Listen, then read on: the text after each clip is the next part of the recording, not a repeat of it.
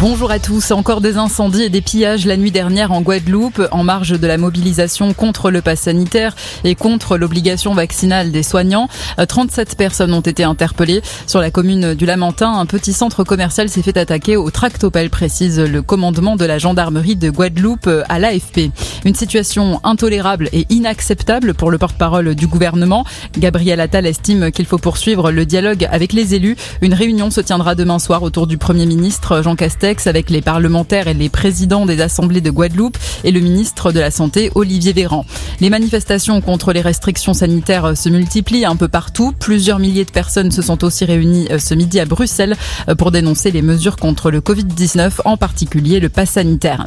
En France, Gabriel Attal a aussi rappelé que le pass sanitaire deviendrait obligatoire dans les stations de ski euh, pour accéder aux remontées mécaniques quand le taux d'incidence serait au-dessus de 200 pour 100 000 habitants au niveau national.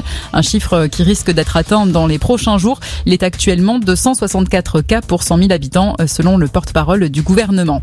Une apparition publique de Peng Shuai, la championne de tennis chinoise, a assisté à un tournoi de tennis junior selon des photos publiées sur Internet. C'est la première fois que la joueuse se montre en public depuis ses accusations de viol portées contre un ancien haut dirigeant du Parti communiste. Des photos qui ne suffisent pas à lever les inquiétudes dans le monde du sport. Beaucoup estiment que ce n'est pas suffisant pour montrer qu'elle est libre de ses mouvements.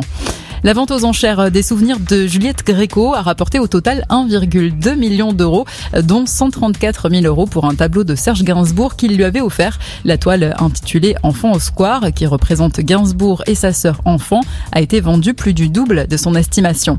Le foot, 14e journée de Ligue 1, Brest s'est imposé à domicile contre Nantes 4 à 0.